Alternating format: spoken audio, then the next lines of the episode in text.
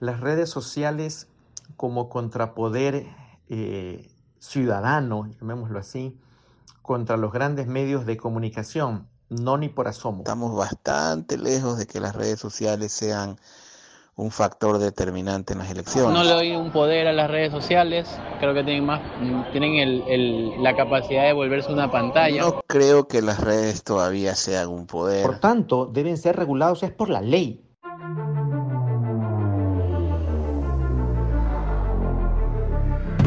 En el podcast anterior les conté de la reunión que tuvo Mark Zuckerberg en el auditorio de Georgetown University, donde dijo que Facebook, por su tamaño y escala, le ofrece, cito textual, a la gente un nuevo poder, la habilidad de compartir sus ideas con las masas. Zuckerberg lo llamó el quinto poder. Soy Andrés Seminario y hoy, junto a Iván Sierra, Osvaldo Moreno y Nuno Acosta, vamos a hablar de las redes sociales como un poder.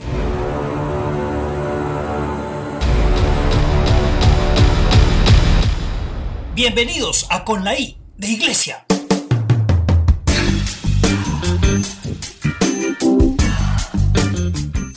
Identificar los tres primeros poderes como ejecutivo, legislativo y judicial, siguiendo las ideas del barón Montesquieu. Pero vamos más atrás.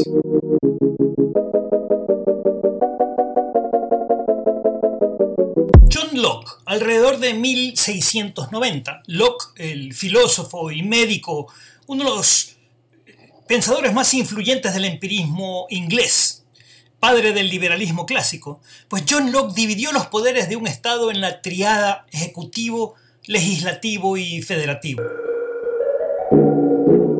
Pero luego es el filósofo político francés Montesquieu quien habla de la separación de los poderes, eh, aquella que conocíamos hasta ahora. Habla de esta separación de poderes, ejecutivo, legislativo y judicial, en su texto del espíritu de las leyes, de 1748.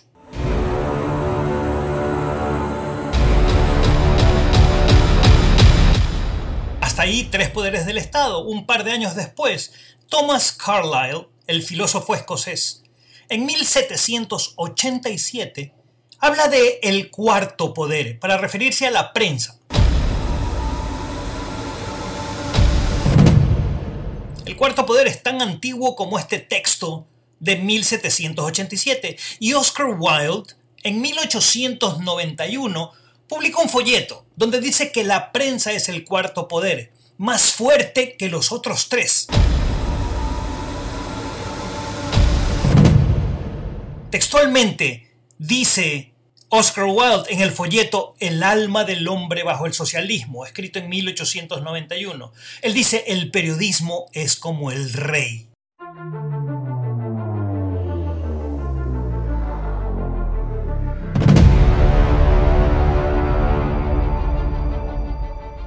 El mismo Oscar Wilde en 1892 escribe, hay mucho que decir en favor del periodismo moderno. Al darnos las opiniones de los ignorantes, nos mantiene en contacto con la ignorancia de la comunidad.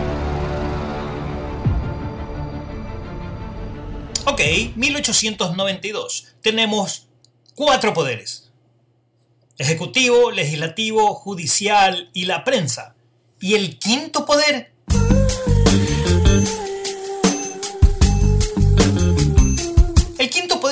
Referencia sociocultural que data de la contracultura de 1960.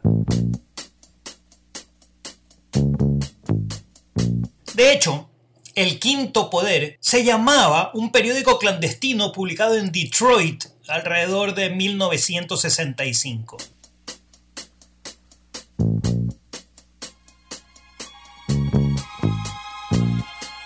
El Quinto Poder el poder que no se ve, el quinto poder, clandestino. Pues en 2006, Stephen D. Cooper, un especialista estadounidense en medios, publica un texto que se llama Watching the Watchdog, Bloggers as the Fifth State, y afirma que los blogueros son el quinto poder.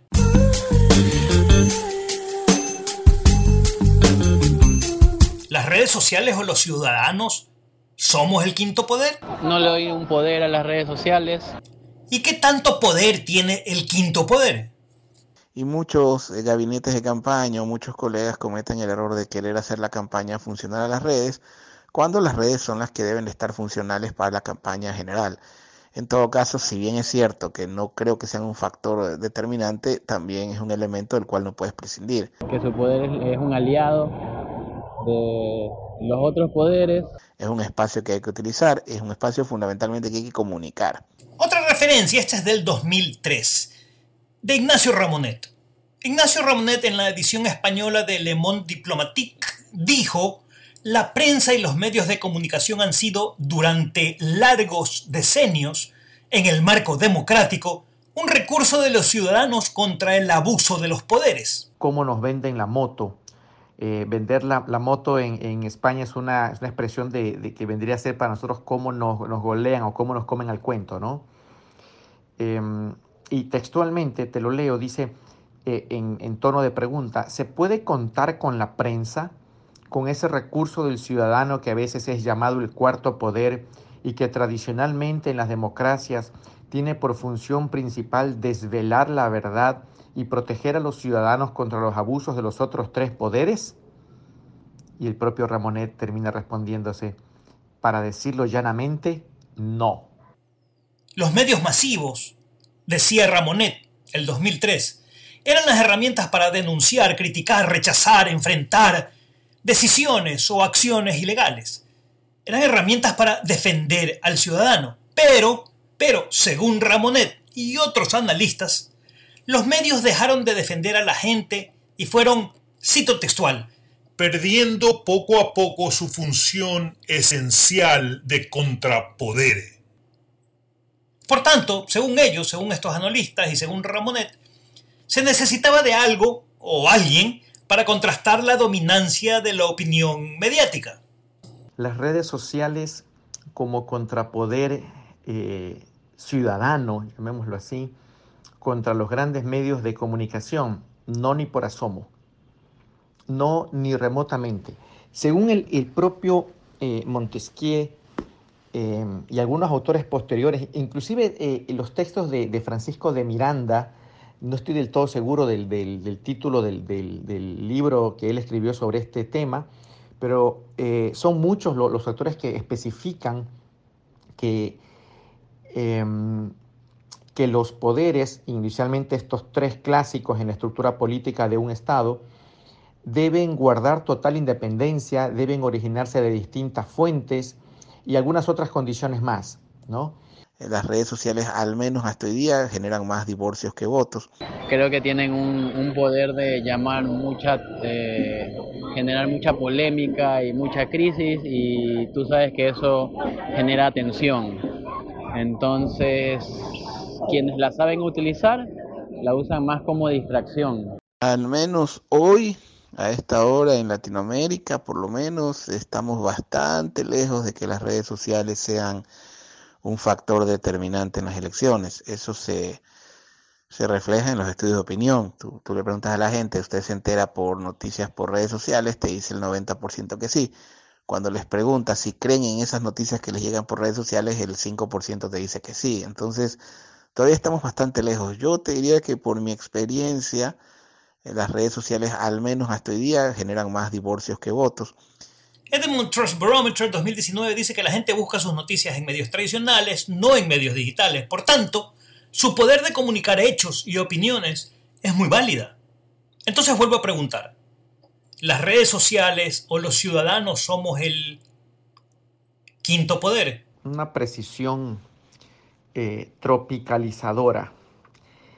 Em, en Ecuador, desde la constitución de Montecristi, la estructura política del, Estado se sustenta no en tres poderes, a la usanza clásica de, de, Montesquieu, por ejemplo, sino en cinco, ¿no? Además de los tradicionales, está el poder electoral, que ha pasado de, ser una, función adscrita a alguna otra, a, ser un, poder del, Estado como tal, y la de control, la de transparencia y control social. ¿no?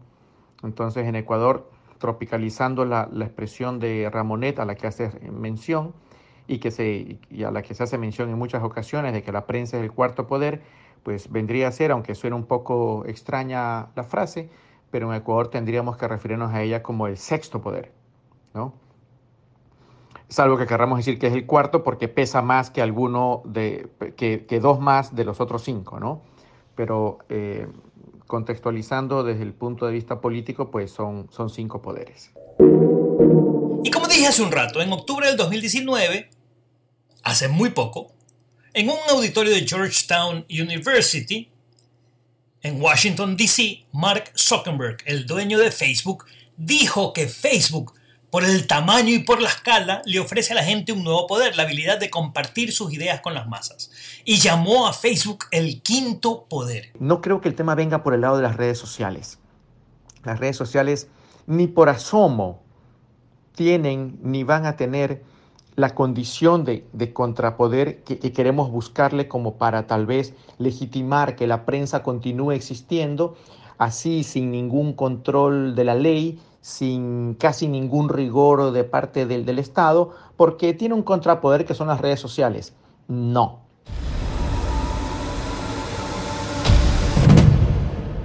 Por cierto, Internet y, los smartphones han cambiado la forma en que los consumidores o los electores se relacionan con las marcas, con las ideas, con los gobiernos, con las causas. Pienso que en efecto le da la posibilidad a la gente de tener eh, varios puntos de vista, pero hay tantos también que no sabes nunca de qué lado estás.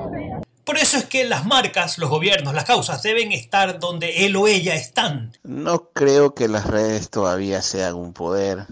Eh, lo que sí son es un espacio, un espacio amplio de participación donde las personas están logrando lo que nunca pudieron hacer los medios tradicionales, es decir, termina siendo un vocero de cada persona. Hablando, criticando, conversando. El consumidor de hoy también es prosumidor de contenido, recuerden eso, tiene la capacidad de generar contenido. Ahora, ¿por qué? ¿Por qué los consumidores cada vez más comparten su información en redes sociales, en teléfonos inteligentes o en plataformas virtuales? ¿Por qué?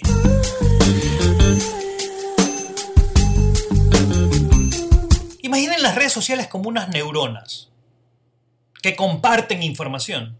Compartir está en la esencia del ser humano, está en la naturaleza del sistema biológico, en la naturaleza de los sistemas inteligentes.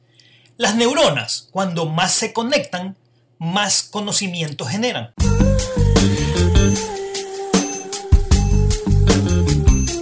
Están hablando de marcas y productos que usan y de marcas y productos que rechazan. Y lo hacen todos los días. Generan información para la toma de decisiones es un espacio que hay que utilizar, es un espacio fundamentalmente que hay que comunicar. Y de hecho, estudios de Harvard revelan que la publicidad solo tiene un 14% de credibilidad, que hay más credibilidad en la conversación entre pares. Harvard Business Review ha publicado que los consumidores toman decisiones de compra basados en los comentarios de sus pares en 93%. Y esos comentarios no solo están en las reuniones sociales, están en las redes sociales.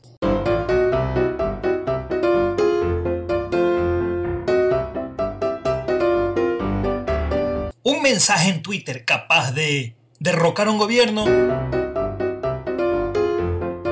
Estamos bastante lejos de que las redes sociales sean un factor determinante en las elecciones. Pero un mensaje de Twitter o un post en Facebook se ayuda a construir una imagen. Creo que tienen un, poder de llamar mucha, generar mucha polémica y mucha crisis y tú sabes que eso genera tensión. Lo que me lleva al siguiente tema es cómo construir correctamente esa imagen.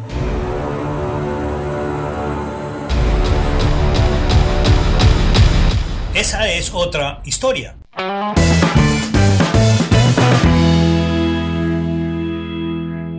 idea final de storytelling.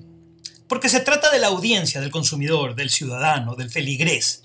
Para persuadir, motivar o ser recordado, las personas, las marcas, los gobiernos, las religiones, deben crear historias de esfuerzo humano. Gracias por escuchar con la I de Iglesia. Soy Andrés Seminario y espero sus comentarios y espero que ya se hayan suscrito para no perder ningún episodio. Cada lunes un nuevo episodio de este podcast.